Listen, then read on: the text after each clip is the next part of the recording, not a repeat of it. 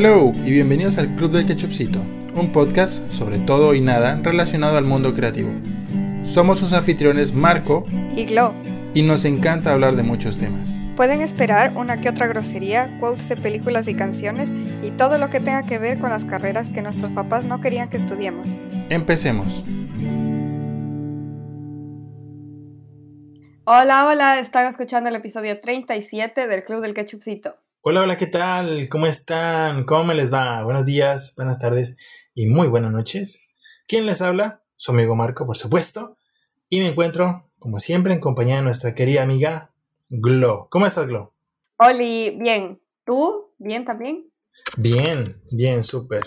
Ya mejorando los días, el climita. Ya hemos podido salir un poquillo más, así que todo marcha muy bien. ¿Tú cómo vas, Glo? Bien, pero con miedo de que ya llegue el, verano. Lo disfruto mientras dura. sí, pero aún nos queda la transición, ¿no? De primavera. Sí, sí, sí. O sea, de aquí hasta junio, así, ha de estar bien. Pero. Sí, sí. Pero no quiero. en julio y agosto, que esto es un infierno. Sí. Terrible. O sea, yo no no me soporto, me, me, transforma a mí en un ser que anda en, chancletas todo el día. Terrible. Casi que en calzoncillo todo el día. sí, porque es que hace demasiado calor, demasiado, o sea, yo nunca había tenido eh, camisetas y mangas entre mis prendas y me obligó, me obligó a comprarlas. Entonces ya soy ese señor que anda ahí en chancletas, pantalonetas. No, no, no, todo mal. Sí, y como aquí no es tan usual o tan común el aire acondicionado, entonces, jodichis. Sí, sí, sí, afortunados aquellos que cuenten con aire acondicionado. Bueno, a ver, cabe recalcar que yo aquí en mi apartamento sí tengo, pero solo en, solo en la sala. pero la luz es demasiado cara, entonces hay que ser muy estratégicos de cuando uso del aire acondicionado. Claro, claro, para uno con sueldo universitario, el, el aire acondicionado es un lujo, la verdad. Es un lujo. O sea, es que, por ejemplo, tienes que ser muy, muy estratégico. Entonces, como normalmente ando en la bici y eso, em, llego a la casa y estoy así que me muero y me derrito y es como ya un ratito de aire, pero ese rato la apago. Ay, sí, tremendo.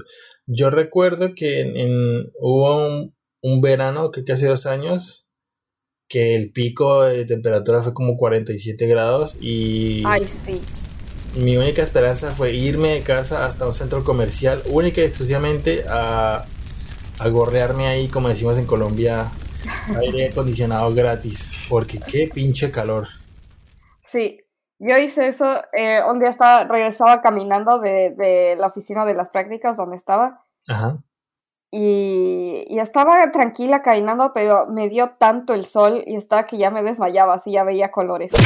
Uf. Y, y justo por ahí había un Consum y me metí ahí y dije, tengo que comprarme algo, pero me quedé un buen rato ahí adentro del Consum hasta recuperarme un poco. horrible, horrible. Consum, para quien no sepa, es un supermercado. Sí, exacto, es un supermercado. Muy, común aquí en, toda España. Pues para no sentirme mal, me compré ahí un jugo o algo así. ¿Sabes qué me pasó a mí? Ah, lo odio me aguanté el pinche calorón todo el maldito verano porque donde yo vivía no tenía aire acondicionado ni nada. Y hubo un día en donde ya yo dije, no, no me aguanto más esto. Y encima tenía un computador que el, pobre ya no podía respirar tampoco. Entonces yo dije, voy a hacer una inversión. Hoy ya no me aguanto más esto. Y me fui en bici hasta un centro comercial que tenía cerca a comprarme un bendito ventilador. Y mira, el calor, o sea, yo sudando en bici, yendo hasta allá, llegué, no sé qué, entro, compro el ventilador, salgo. Y por los santos huevos del cielo ya no hizo sol, se nubló todo el día, hacía pinche viento, o sea, y entonces ahí, ahí me tenías de, el único pendejo que andaba por Valencia con un ventilador en el brazo, en medio de la ventisca y encima por supuesto, también iba con mis respectivas chancletas y pantalonetas. No, no, no. Todo mal. Me el clima ahí terriblemente. Bueno, pero te sirvió después el ventilador y eso es lo que importa. Sí, por supuesto. Lo ponía ahí a 10 centímetros del computador para que no se me tostara porque no aguantaba el pobre. Pero bueno, cosillas que tenemos que pasar aquí los freelancers en medio del verano. Sí, terrible, pero bueno, todavía queda un rato más, así que lo disfrutamos mientras. Sí, sí, sí. Y bueno, afortunadamente ya a un año de haber entrado en, cuarentena pandemiosa, em, no mejora al 100% de la situación a nivel mundial, pero sí que ya han cambiado bastantes cosas.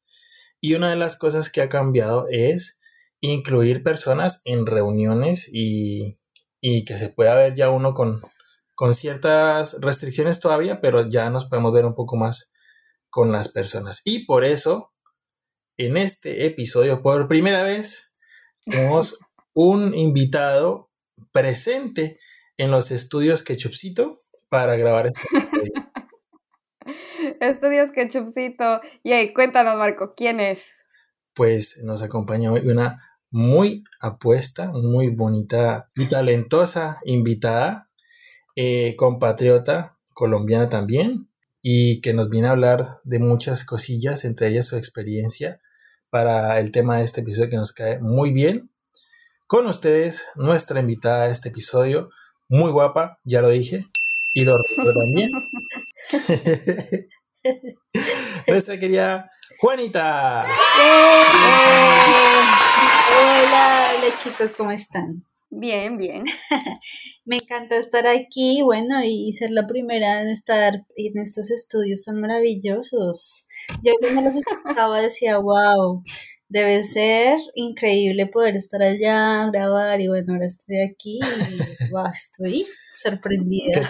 ¿Qué te, parecen nuestras instalaciones profesionales? pues maravillosas, tecnología de punta. súper moderno.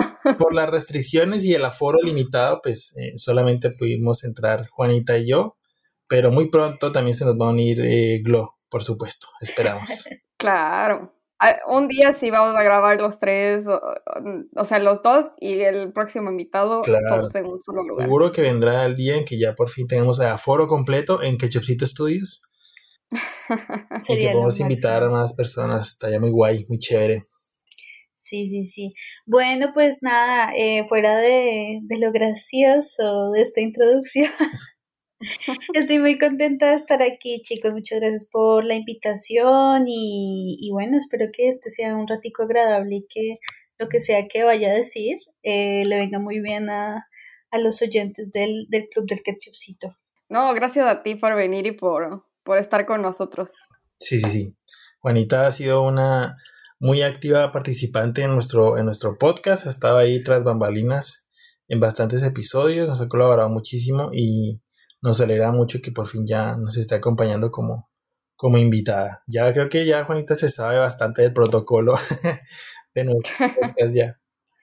Pues sí, y bueno, yo me siento súper orgullosa. Miren, ya llevan 37 episodios, me acuerdo de el primero que grabaron cuando todavía era una idea el, el podcast. Entonces, pues miren qué maravilla donde han llegado y, la verdad es un muy buen podcast, soy súper fan de... además de que sean personas tan queridas para mí, realmente me parece un muy buen contenido el que hacen. Oh. Entonces, enhorabuena, porque es un muy buen podcast. Gracias. Ay, gracias. Hacemos lo mejor que podemos. Sí, no, súper, súper bien lo hace, la verdad. Pero bueno, Juanita, para quienes no te conocen, por favor, cuéntanos un poco de quién eres, a qué te dedicas, qué haces, un poquillo más de qué hay detrás de Juanita.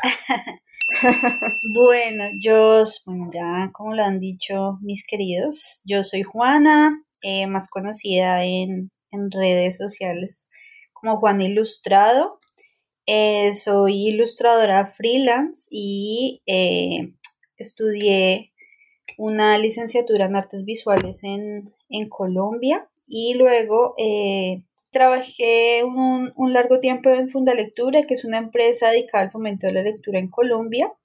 Y luego quise abrir mi campo profesional, quería también tener la oportunidad de, irme del país a, a vivir el sueño europeo que creo que también lo comparto con ustedes. Y pues allí llegué al, al máster, al máster de diseño e ilustración. Y, y bueno, ahora soy ilustradora freelance, llevo un tiempo en esto de ser freelance, con todo lo bonito y con todo lo feo, pero muy contenta, muy contenta, aprendiendo mucho y, ya. Es que es difícil hablar de uno, ¿no? no, que va, porque así puedes presumir de toda tu, tu trayectoria. Toda mi trayectoria. Sí, porque la verdad es que eh, Juanita viene de...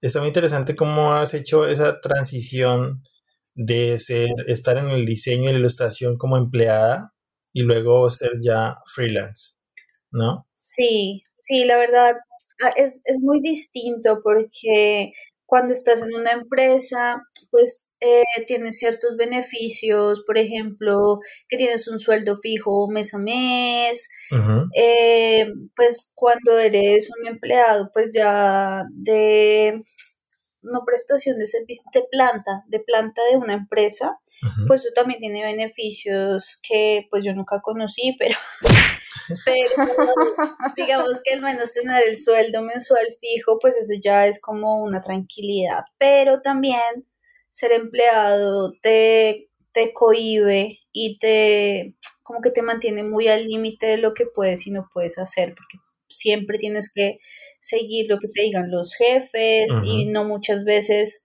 son las mejores cosas eh, pues para el trabajo y para lo que tú quieres hacer, porque pues ya ustedes lo han hablado varias veces aquí y es que pues se supone o el cliente cree que pues ellos siempre tienen la razón y pues en última son los que están pagando, pero no siempre lo que ellos dicen es lo mejor. Entonces, cuando estás en una empresa, también muchas veces, así tú quieras hacerlo mejor, como que también tienes que seguir muchos lineamientos con los que tú no estás de acuerdo y pues los tienes que hacer sí o sí, pues porque son las políticas de la empresa o porque los jefes te dicen que así debe ser. Entonces, creo que cuando eres freelance y que tienes mucha más libertad de, pues de, de proponer y de hacer las cosas como tú realmente crees que es lo mejor. Obviamente tus clientes te van a decir también muchas veces cómo debes hacer X o Y cosa, pero creo que tienes un poco más de libertad de decirles o de proponerles algo desde, desde lo que tú ya sabes. En cambio, en una empresa como que sí es, acá no te estamos pagando para que opines, sino para que hagas lo que yo te estoy diciendo. Sí. Sí, no creo que en todas, pero en, en bastantes sí. Y más es como que sabes que lo que te pagan a ti no es normalmente lo que ellos cobran por ese trabajo. Exacto. Es verdad. Ajá.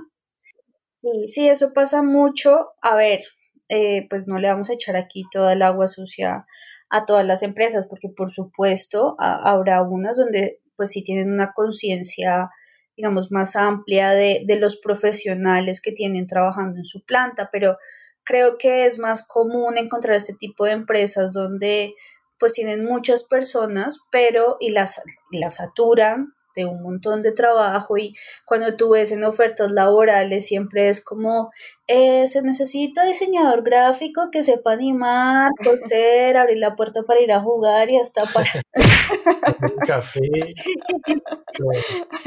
Y que sepa contabilidad y que sepa limpiar el baño.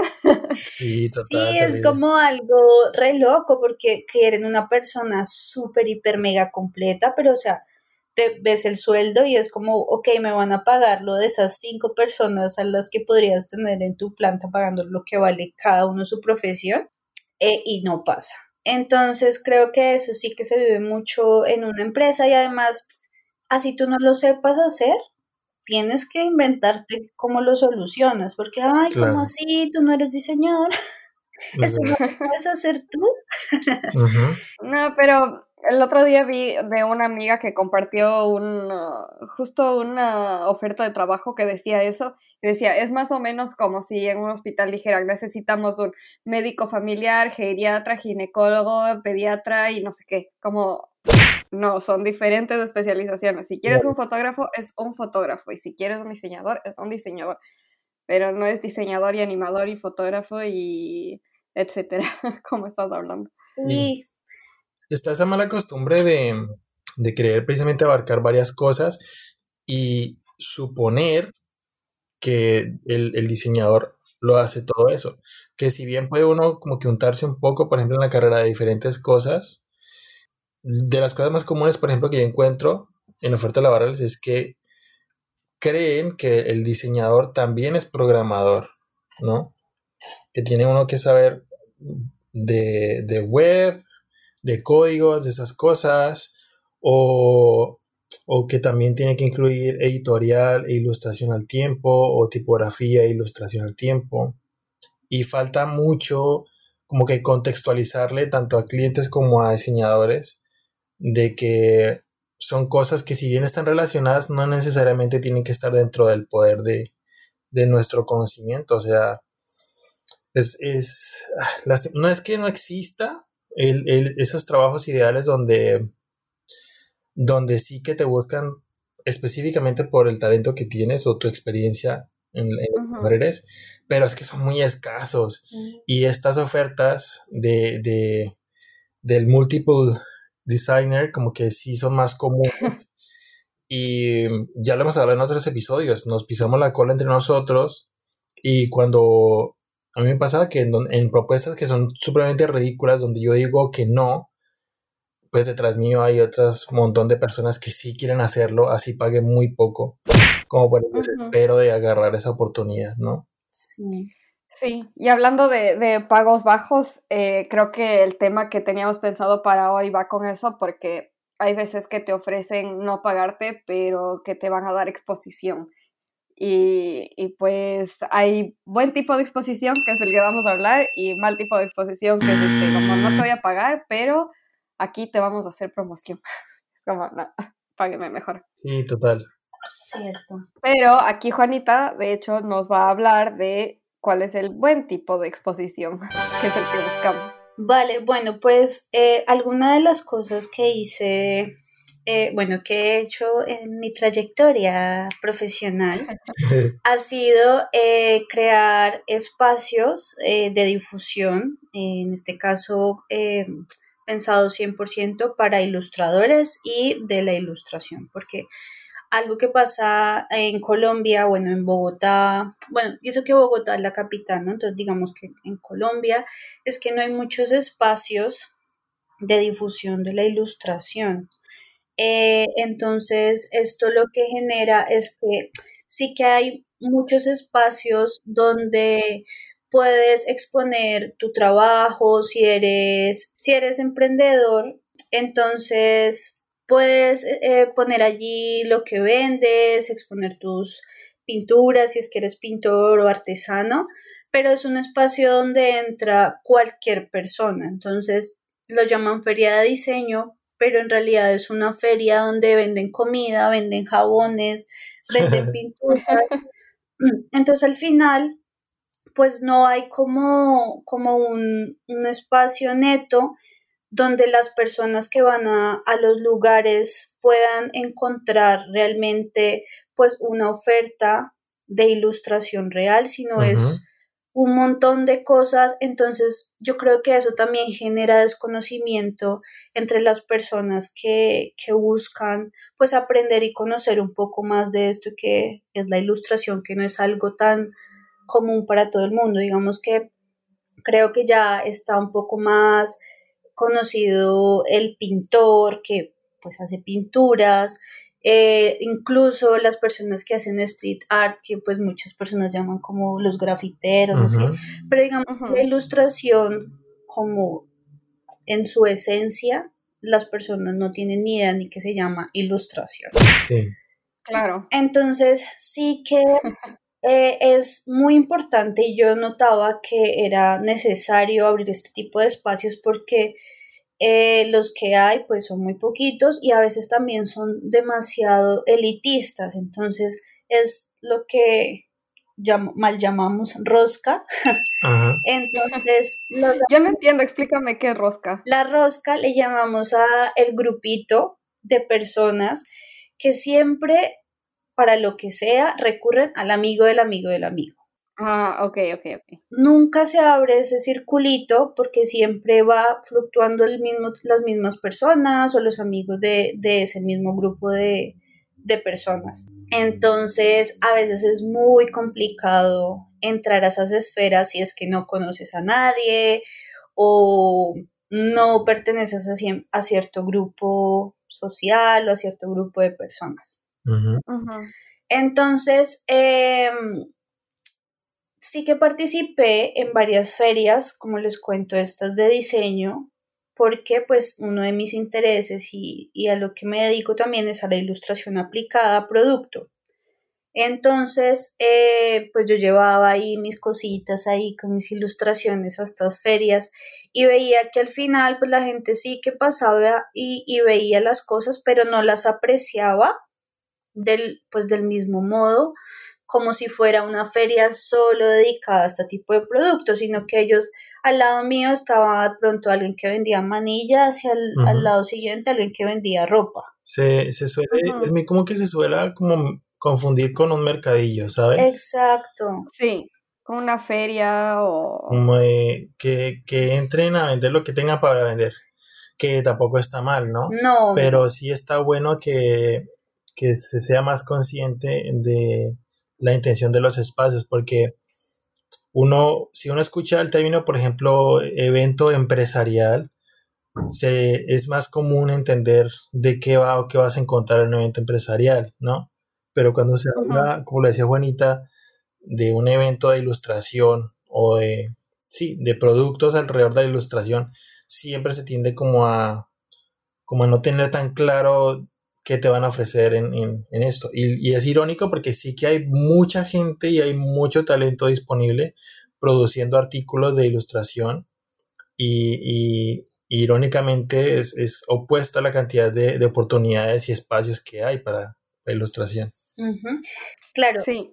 Entonces, eh, eso mismo lo que dices tú, Marco los espacios entonces se vuelven como que, bueno, si no hay un espacio para mí, pues yo tengo que buscar la manera de acceder a cualquier espacio que me brinde la oportunidad de yo también exponer mi trabajo y pues lo que, pues si soy un emprendedor, en este caso de la ilustración, pues también quiero vender.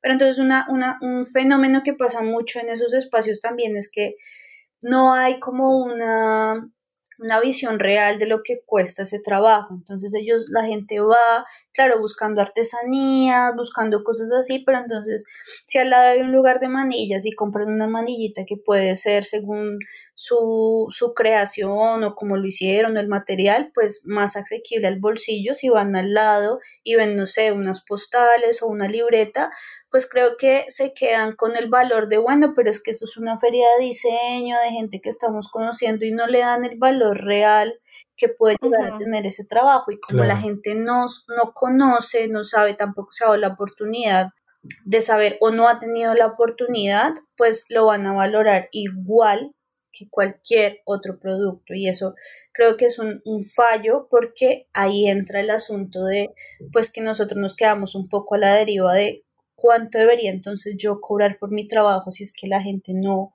lo valora o no paga lo que vale en realidad. Entonces, bueno, ya después de, tener esta visión, em, pues me surgió la duda, o bueno, más bien las ganas de, emprender un proyecto, em, abriéndole un espacio solamente a la ilustración y en compañía de, una amiga en ese momento, creamos una feria que se llamaba el Crayon Fest, Feria de Ilustración. Y en esta feria lo que buscábamos era precisamente abrirle un espacio a los ilustradores, eh, emprendedores también, eh, pues que tuvieran proyectos 100% originales de su autoría, donde pudieran vender sus productos, exponer sus productos y al mismo tiempo pues tener una vitrina, eh, pues primero en redes sociales, porque la idea también era tener una difusión a nivel eh, online, pero también físico. Entonces, que las personas eh, pudieran invitar amigos, a familiares y que esto se volviera un poco una bola donde la gente pudiera, gente del común, porque eso también nos interesaba, porque claro, entre nosotros. Sí, es verdad.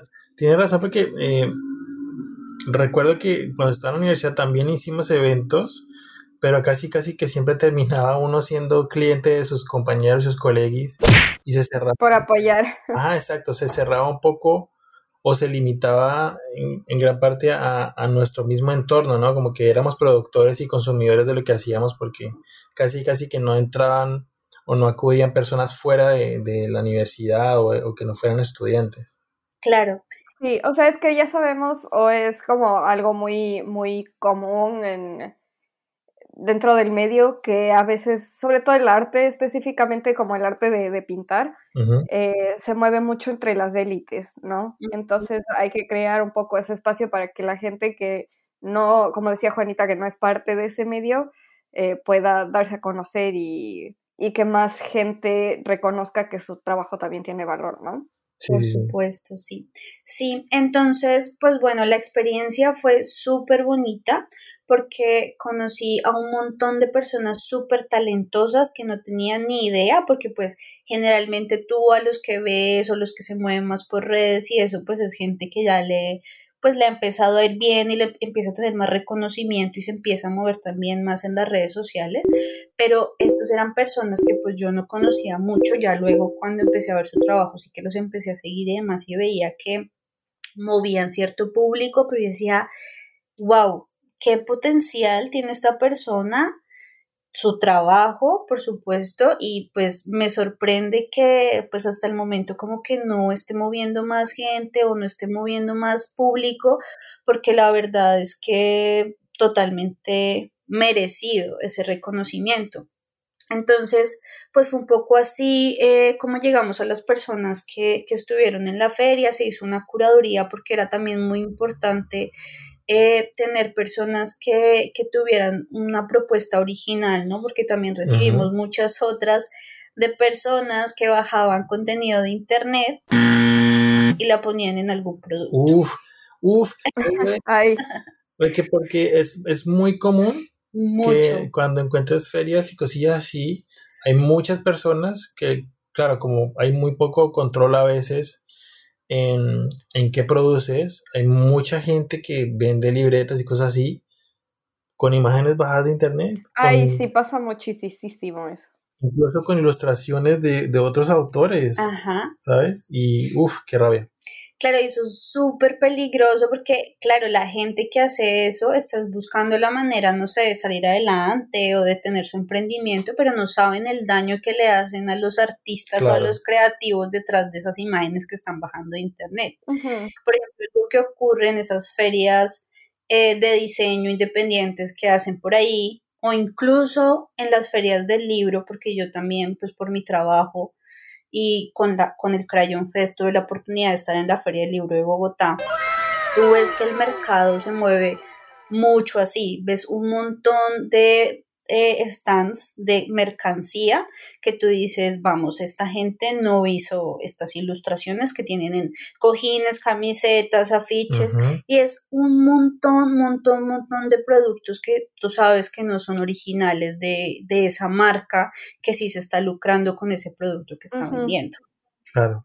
Entonces, claro, eh, pues a nosotros nos interesaba mucho que las personas que estuvieran en esa feria, pues estuvieran vendiendo ahí cosas que hacían ellos eh, y que fueran además ilustradores también, o sea, que no, fuera, no, no fueran solamente eh, diseñadores del producto en sí, sino además de, las ilustraciones que colocaban en, en esos productos.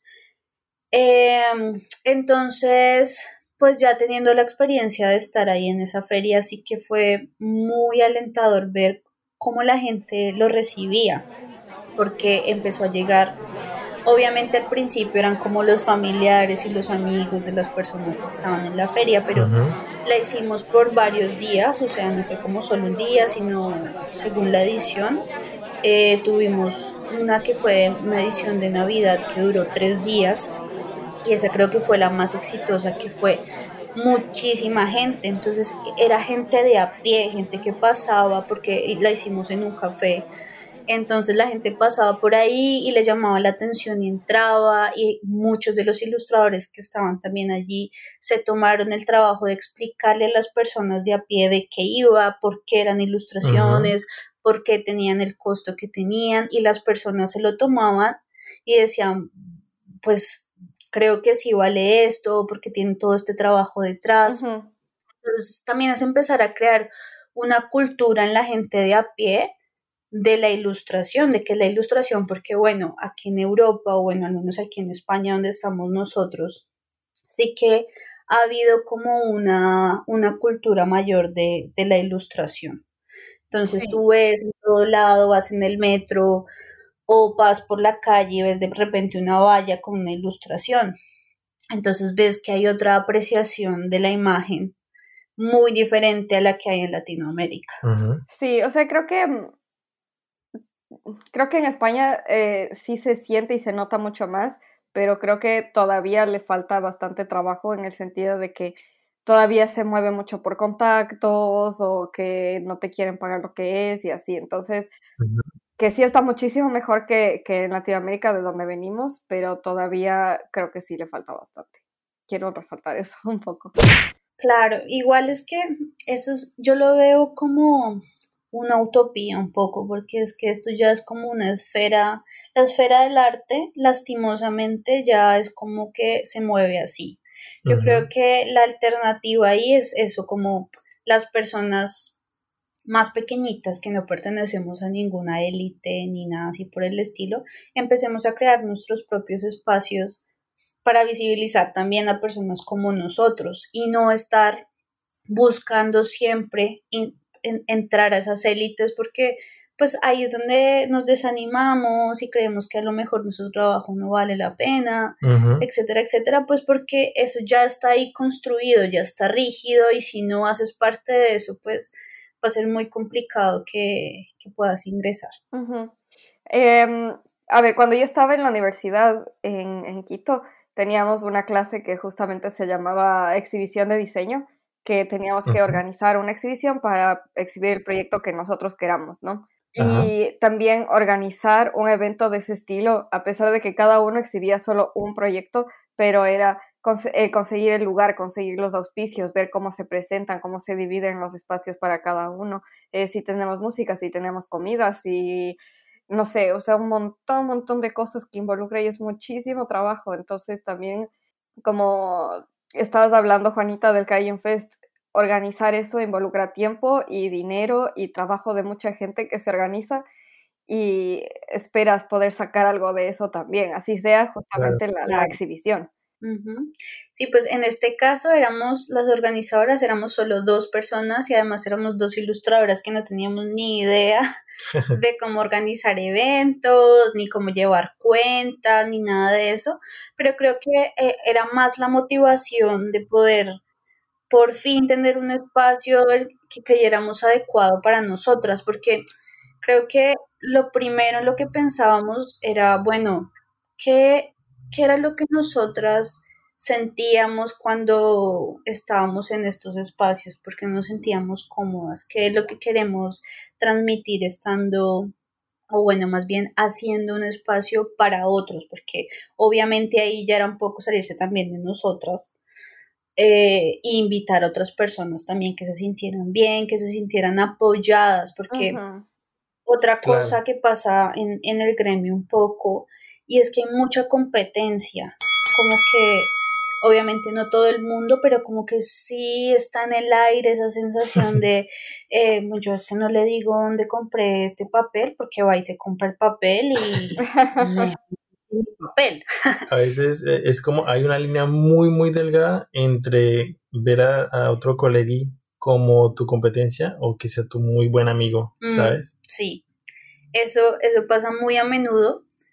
Y, y, claro, aquí era, era un poco quitarnos eso de encima, como bueno, es que por el hecho que yo te diga dónde compro mi papel no significa que tú vas a hacer el mismo trabajo que yo, o sea, eso es una tontería. Entonces era abrir eso a, apoyarse y que se sintieran también apoyados, digamos, de, de una parte organizativa, porque eh, en, bueno, en mi experiencia que les cuento en, en ferias y cosas así, o sea, yo sentía que estaba sola, que yo llegaba, ponía mis cositas ahí en una mesa, pero si algo llegaba a pasar, por ejemplo, tuve una experiencia de, de, estar en un stand que además creo que ha sido de las peores ferias que estuve en mi vida. Era, era, un, era una mesa como de colegio antiguo, como de estos pupitres que tienen como una silla pegada. Ajá. no que, que le podías subir la, la mesa, la tabla de la mesa y podías guardar ahí cositas, era algo así. Y eh, me pusieron como en un espacio que no había mucha luz, entonces cuando oscureció, pues ya, o sea, la gente pasaba de mí porque no me veía y yo ahí sola en la oscuridad. No, no pobre. Entonces, claro, pues fui a buscar a alguien de los organizadores a ver si me podía ayudar a poner una luz o algo así, porque pues yo digo, si estoy organizando un evento, tengo que pensar en que todos los stands cuando oscurezca, pues estén iluminados, pero no, ahí te das cuenta que esas personas al final lo único que quieren es lucrarse, tener un dinero de que pues tú estás pagando por un espacio, pero al final si pasa algo, pues ellos ya se lavan las manos como, ay, pero ya tienes tu espacio, eso fue por lo que pagaste. Entonces fui a hablar con esta persona y le dije, oye, mira, ¿me puedes ayudar? Que es que me quedé sin luz. y me ponen una bombilla verde. Ay, o sea, que de dónde la sacaron, no sé, pero era una bombilla verde. Ah. Entonces, fue horrible. Fue un fiasco. No vendí nada, perdí la plata que invertí, pues obviamente en el stand y demás. Entonces, creo que esa fue la última feria en la que participé y luego dije, acabó, la próxima feria en la que yo esté va a ser organizada por mí y esto no va a volver a pasar y toda la gente va a tener un super stand iluminado y va a estar muy bien. Como dijo Bender, voy a hacer mi propio evento de diseño con mujerzuelas, con juegos de azar y mujerzuelas. sí, sí, bueno, construiré mi propio parque temático con juegos de azar y mujerzuelas. De hecho, olviden el parque. Y así fue, entonces en mis Crayon Fest hubo todo lo que yo siempre quise en una feria. Entonces me siento muy orgullosa porque fue un proyecto muy bonito en el que participó gente muy pro y pues que hoy día siguen siendo colegas amigos. Eh, y la verdad, a mí me gustaría que otras personas, o sea, yo no sé si pude dejar una mini semillita o lo que sean las personas que estuvieron ahí, pero sí que me gustaría que siguieran patentando eso, como generar más espacios, porque yo digo, ok, pues esta vez fui yo, pero qué bueno que más personas estén abriendo espacios para que otras personas puedan llegar, a lo mejor con otros lineamientos, yo qué sé, pero eso también va a hacer que el espectro se abra y esas élites de las que estamos hablando, pues se debiliten un poco y pues podamos tener un poco más de, de visibilidad de tantos artistas súper buenos, gente súper creativa que está haciendo cosas muy bonitas que quedan en el olvido y a lo mejor ni nunca pueden surgir o, o pues les cuesta mucho, ¿no? Por la falta de lugares y, de espacios. ¿Tú, ¿Tú cuál crees? O sea, tú pasaste de ser participante de eventos a organizadora de, un evento. Ajá. Para la gente que tiene pensado de pronto eh, hacer lo mismo, ¿cuál crees que son como las cosas esenciales para, para hacer un, un buen evento de ilustración como organizadora? Vale. Pues bueno, yo creería que si tienen la oportunidad eh, se junten con personas de diferentes disciplinas que puedan aportar al proyecto. Entonces, de una persona que se pueda encargar como de las finanzas, porque igual toca recoger dineros para poder hacer los stands, para poder contratar un buen servicio de comida, eh, bueno, etcétera, etcétera. Todos estos asuntos logísticos, sí otra persona pues como que te pueda apoyar también en el asunto creativo, con el que puedas hacer una muy buena imagen, manejo de redes sociales, eh, publicidad también del evento. Eh, es muy importante también que tengan muy claro qué es lo que buscan con el evento, o sea, no solamente ay, vamos a hacer este evento porque queremos que sea muy chévere y que venga mucha gente, no, sino que tengan un propósito real de para qué lo están haciendo y por qué lo están haciendo. Que tengan muy claro también qué van a pedirle a las personas que van a participar del evento, porque pues yo creo que sí que hay mucha gente talentosa, como le he venido repitiendo, pero a lo mejor hay gente que todavía necesita pulirse un poco más. Entonces, abrir la puerta a todo el mundo es muy bonito, pero eso también pues tiene implicaciones que a lo mejor se va a ver que hay muchas personas que tienen más nivel que otras. Claro, o sea, tener como una buena curaduría. Exactamente, tener una buena curaduría de su evento y de las personas que, van a participar en él. Eso, perdón que te, que te interrumpa, pero te refieres a, por ejemplo, si alguien dice, a mí me interesa participar y paga por su stand, pero está utilizando fotos bajadas de internet. Ahí eh, tienes toda la ah. libertad de decirle, ¿sabes qué? Tu trabajo no es lo que nosotros buscamos o, o cómo funcionaría. Claro, eh, lo que nosotros hacíamos es que igual el espacio no nos daba para un montón de gente. Entonces sí que teníamos que elegir un, grupo selecto de personas.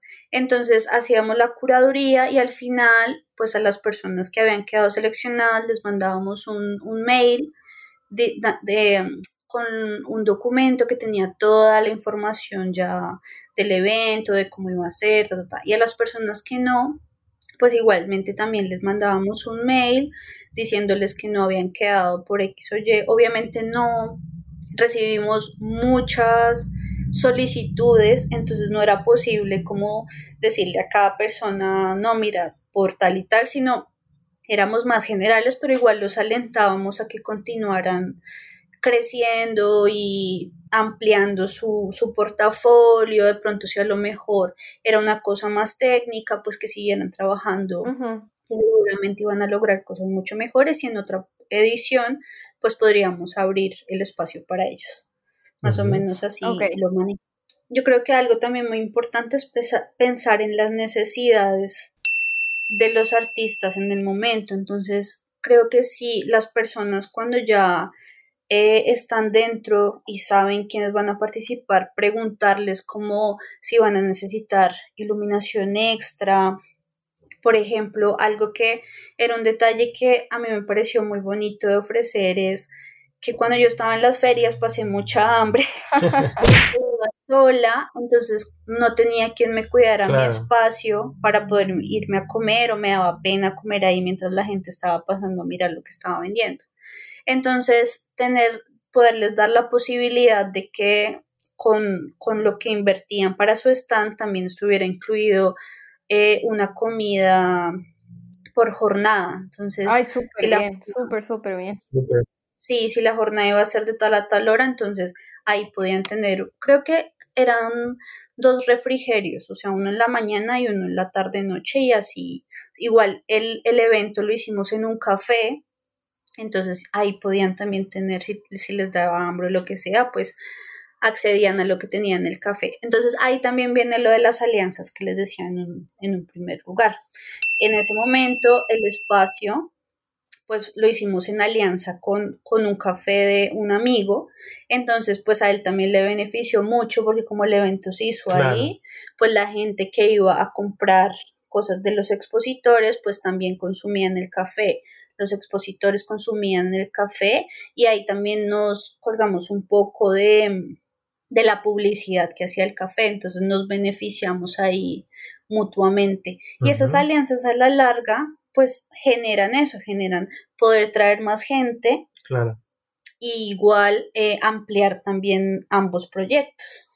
Chévere, yo creo que algo más que, veo en, los tips que nos das, Juanita, es muy importante el hecho de que no dejaste de lado el valor de la experiencia del evento, que yo creo que eh, gran parte del fracaso de un evento es que uno tenga una muy mala experiencia, porque por más eh, chéveres, por más guays que sean los productos que se ofrece, ¿no?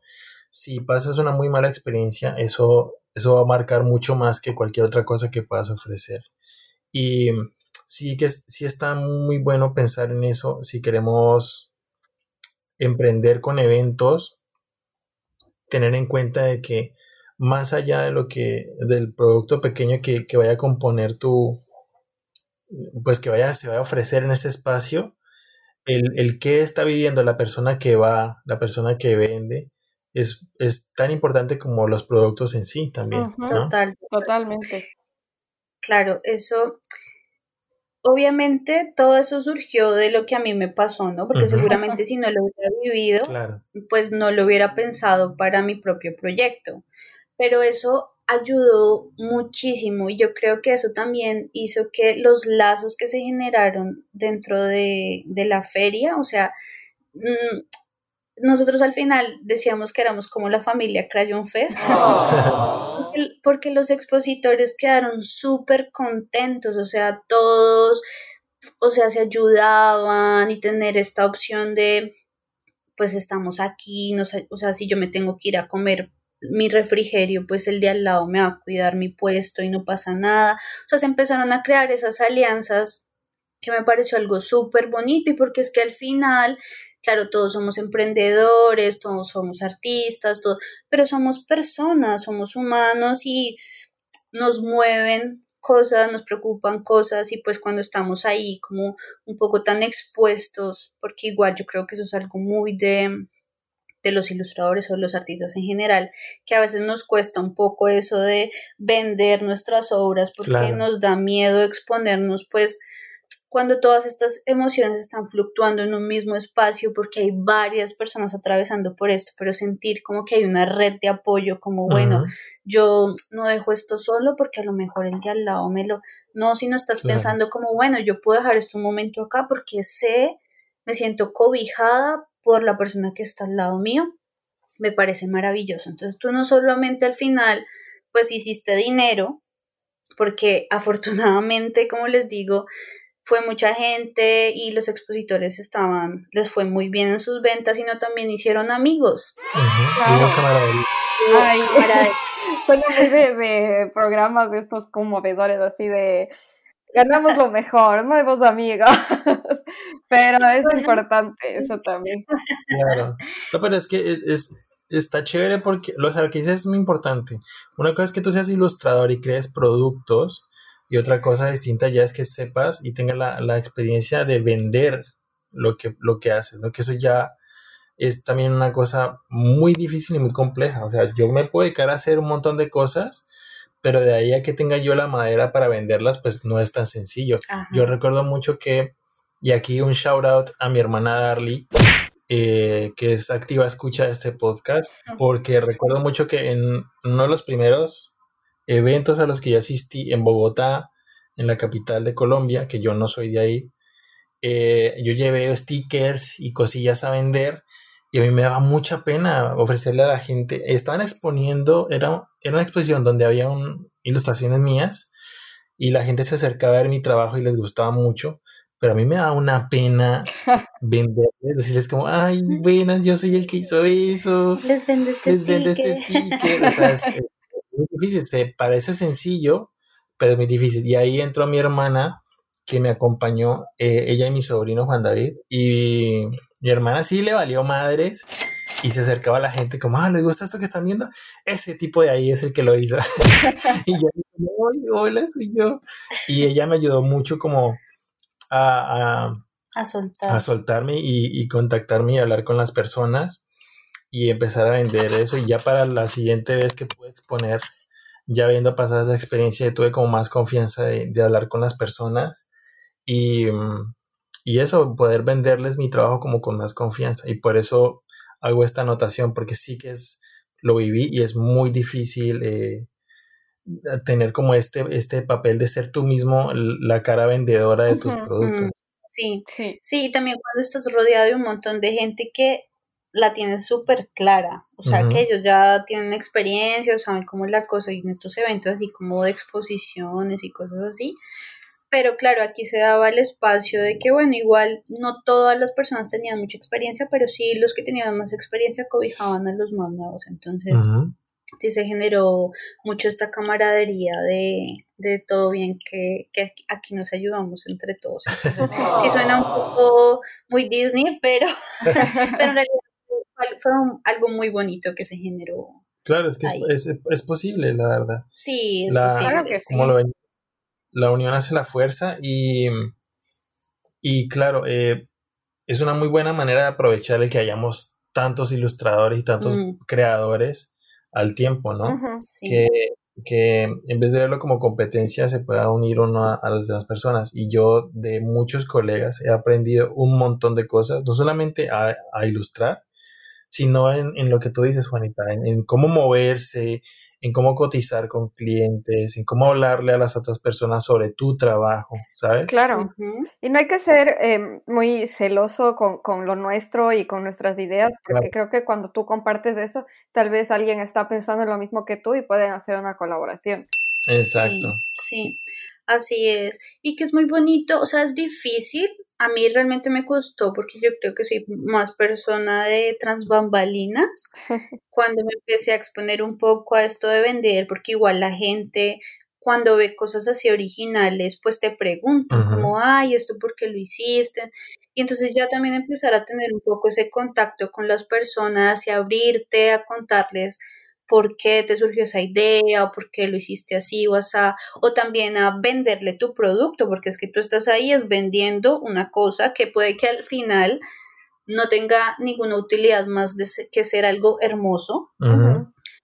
También tienes que coger canchita para, para vender eso, como oye, mira, vas a comprar esta materita que tiene carita de gato, que vas a poner una matica que no tengas que regar mucho porque es de un material que si se moja mucho se daña. que vender como si fuera el mejor producto del mundo. Entonces también es aprender a comunicarte al final con las personas y que ellos encuentren el valor en, la, en lo que les estás ofreciendo más de que sea algo utilitario, ¿no? Porque mucha gente a veces no compra algo porque, ay, pero es que esto para qué sirve. Sí, es, eh, yo siempre le, hago referencia a, mi amiga youtuber Paola Herrera, eh, pero ella eh, sabe contar entre sus videos de story times y de anécdotas que ella sabía hacer, no joyas, como bisutería así, y igual pagó por un stand en un, en un mercadillo de esto, de un bazar, y estuvo ahí todo el fin de semana y le llevó a su mamá, estaban las dos y mm, no pensó nada de cómo armar el stand, nada, puso así sus joyitas en, en la mesa y se sentó ahí. Y como ella misma se decía, es que soy muy mala para las ventas y soy muy mala para las ventas, el fin de semana entero de eso no vendió absolutamente nada. y entonces ella siempre cuenta esa anécdota porque también dice, eh, tal, yo llevé las cosas más caras, ¿qué pasa si yo llevaba todo tipo de, de, mis creaciones para que la gente vaya y conozca todo lo que yo puedo hacer. O tal vez si es que salía del stand y me ponía a repartir tarjetas o, o lo que sea, algo más hubiera podido hacer, pero solo me quedé sentada ahí y no hablé con nadie y no vendí nada. Claro, sí, eso, eso creo que va totalmente de la actitud que tú le pongas también a, a lo que estás haciendo. O sea, yo entiendo y sé que hay muchas personas que les cuesta mucho trabajo porque como les digo, yo también soy un poco así, pero creo que un poco he aprendido a, sobre todo en estos espacios, a moverme y a ver pues cómo logro vender la cosa, o sea, como una pequeña transformación de, de la Juana normal a la Juana vendedora. Eh, pero sí, y a veces también identificar cuáles son los escenarios a donde vamos a llevar nuestros productos, porque a lo mejor tu amiga llevó como lo mejor de lo mejor, pero obviamente lo mejor de lo mejor es más costoso. Y a lo mejor el espacio donde ella estaba era una feria artesanal donde pues las personas vendían también ropa y jabones, ropa de segunda, jabón, entonces, a lo mejor el público, las personas que estaban visitando ese espacio, pues no estaban dispuestos a pagar más de cierta cantidad de dinero por lo que iban a comprar. Entonces ahí, a menos que sea algo así súper, mejor dicho, que enamore a todo el mundo, es muy complicado generar ventas porque no es el espacio para... Claro, tienes que entender cuál es tu público o tal vez, no sé, lo que ella hubiera podido hacer es eh, una de esas tardes eh, pedirle, quedarse ya sola y pedirle a la mamá que vaya a recoger el resto de cosas y, lleve, o yo qué sé, pero se quedó ahí sin hacer nada. Exacto. Es un muy buen tip, la verdad, tener en cuenta el, lugar y el público al que te vas a exponer en el evento. Sí, total. Por ejemplo, eh, casi todos los que estuvimos exponiendo en el Crayon Fest teníamos eh, precios de nuestros productos muy similares porque vendíamos cosas parecidas. Pero teníamos un muy buen amigo mío que se llama Alejandro. Él tiene un, producto que se llama Toy Roboto. Aquí le estoy haciendo publicidad si escuchas esto, Alejo. Eh, y él vende unos robotcitos en madera, todo, todo original eh, y producido por él, hecho por él todo. Y es, caro porque es un trabajo 100% artesanal, o sea, todo lo hace él, desde cortar la madera, pintar los robots, todo, todo. Entonces sus productos sí que eran muy costosos, digamos que en, comparación al resto de personas que vendían, no sé, stickers, a, bueno, poniéndolo en, euros, pues para que entiendan más eh, personas, como no sé, tres stickers por, por un euro. Y a veces personas compraban eso, tres stickers por un euro. Pero él vendía un, un, robotcito de estos pequeños, no sé, en 12 euros, 15 euros. Y aún así vendió. Y le fue muy bien, pero porque a pesar de que su producto era el más costoso de, de toda la feria, la gente encontraba un valor más allá en lo que él estaba era, que era muy la calidad del lugar por decirlo así, era lo diferente que estaba. Entonces, y muchas personas pues también ya lo conocían, entonces eh, pues fue una muy buena vitrina para él. Se benefició mucho de ese espacio en su momento. Entonces, también, también eso, si a lo mejor tu amiga lleva a una feria eh, sus joyas que las personas digan, aquí vamos a encontrar la joya de la joya, seguramente le hubiera ido súper bien, incluso si ella es un poco tímida para vender sus productos. Mm. Bueno, no, no es mi amiga, digo que es mi amiga, pero es una youtuber. pero, le, le quoteo mucho aquí porque en, sus videos hablan muchas lecciones de vida que ella ha aprendido. Oye, pero esto también se escucha en YouTube, ya somos colegas, ¿no? Ah, bueno, sí, claro. y a lo mejor el, el, algún día estará invitada aquí en el podcast, ¿por qué no? ¿Quién sabe? ¿Quién dice que no? Por supuesto. Chicas, eh, se nos ha pasado la hora volando. Y después de todos estos muy buenos tips que nos, nos cuenta Juanita, yo creo que es muy buen momento para irnos con el ketchup tip de la semana. ¡Eh! El ketchup tip. El, ketchup, tip es tu primer ketchup tip, Juanita. no sé cómo sentirme.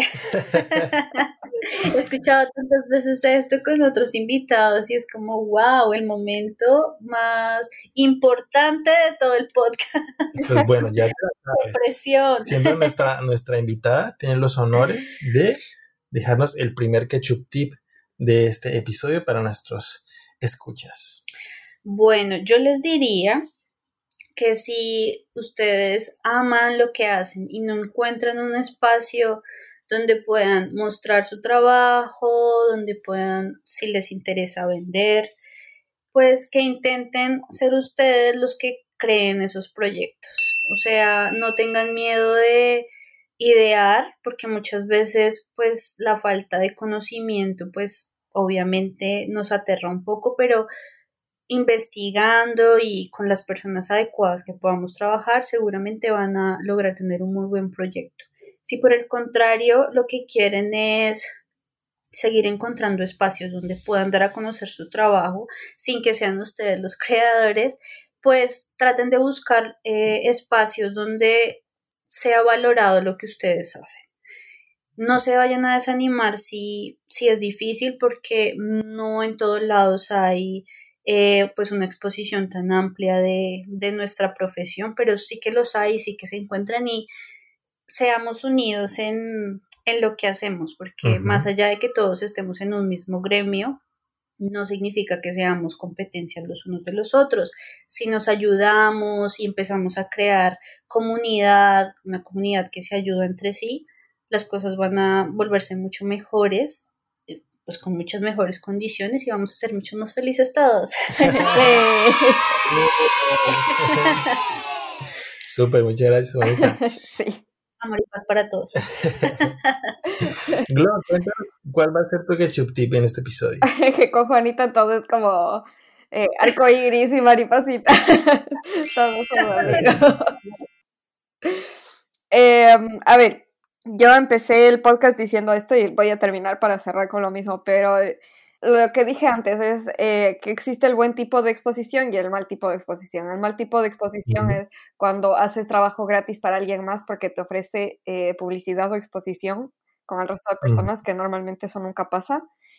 Em, y el buen tipo de exposición, que es esto, como unirte con más gente del gremio para entre todos hacer algo que ayude a exponer nuestro trabajo y de paso ganar unos dolarines. Maravilloso.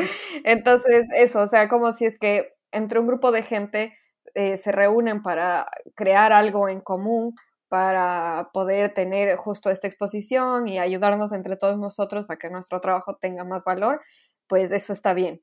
Pero no, no acepten trabajo gratis de parte de alguien porque les ofrece exposición. Ese es mi ketchup tip. Súper. Y bien, em, por mi parte, les eh, aconsejo apoyarse un poco como el fanbase que van creando en, en redes. No importa el número de seguidores, pero siempre que tengan personas que están siendo testigos y observando su trabajo, apóyense en esas personas para entender qué es lo mejor que ustedes pueden ofrecer. Que yo creo que es algo que las, las personas con mayor éxito en, en cuanto a ventas de su producto lo saben aprovechar muy bien. Y es entender, vale, ok, fíjense que este tipo de, ilustraciones que yo hago en mis redes funcionan muy bien y en cambio este otro no funcionan tanto. A eso te va dando pistas de qué es lo que mejor tú puedes eh, ofrecer a las personas.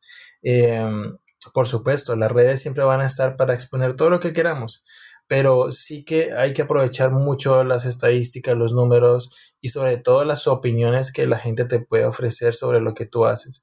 Que um, si el interés de ustedes es crear sus propios productos, emprender y, atreverse a, a, vivir este tipo de eventos como nos lo cuenta Juanita, ese es un muy buen tip y algo que yo he observado que es muy positivo de las redes para, para potenciar lo que hacemos.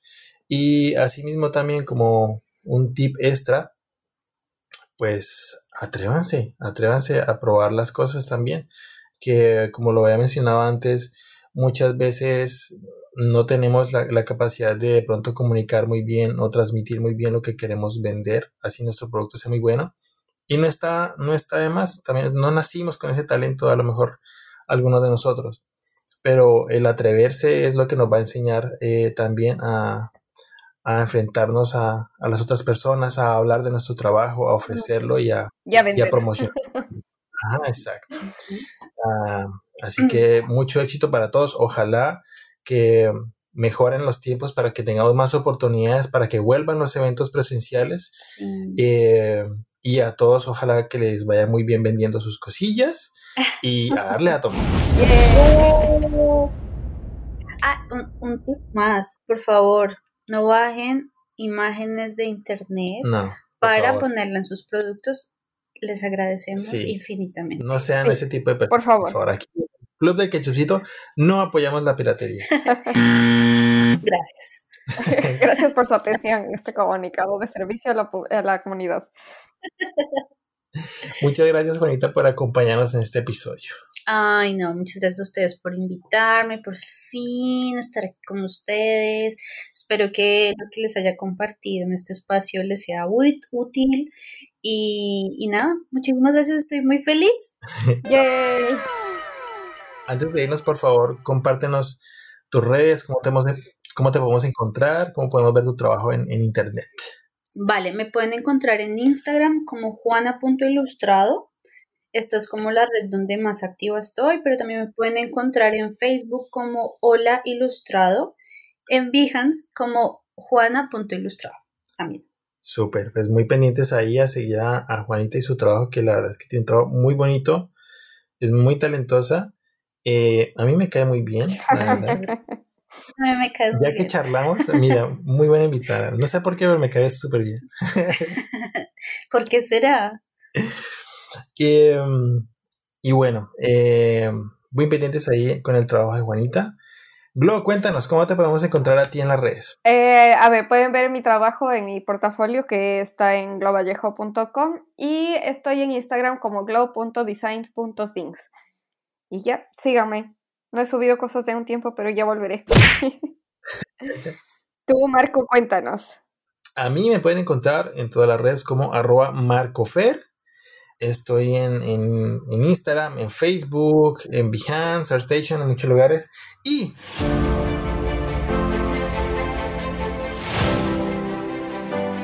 les dejo aquí, en este episodio, un chismesazo.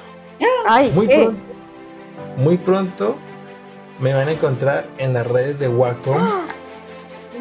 porque eh, voy a ser parte de los artistas Wacom. Así que atentos. eh, bueno, a lo mejor cuando escuchen esto ya habrá pasado, pero eh, estoy muy emocionado porque pronto voy a tener una alianza ahí con Wacom, una marca de, de- de tablets y pantallas eh, para ilustradores que me gusta mucho.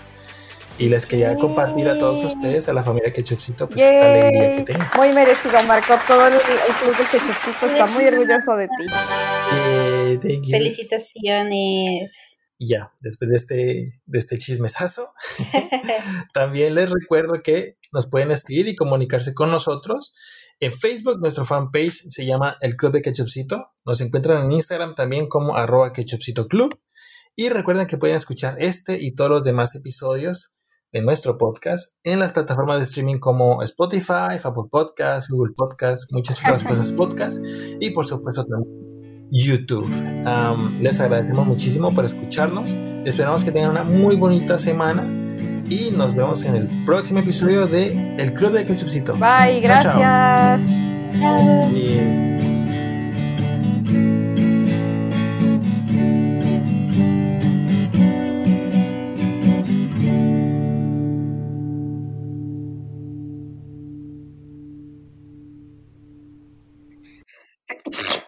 Perdón, Mutea, Glo.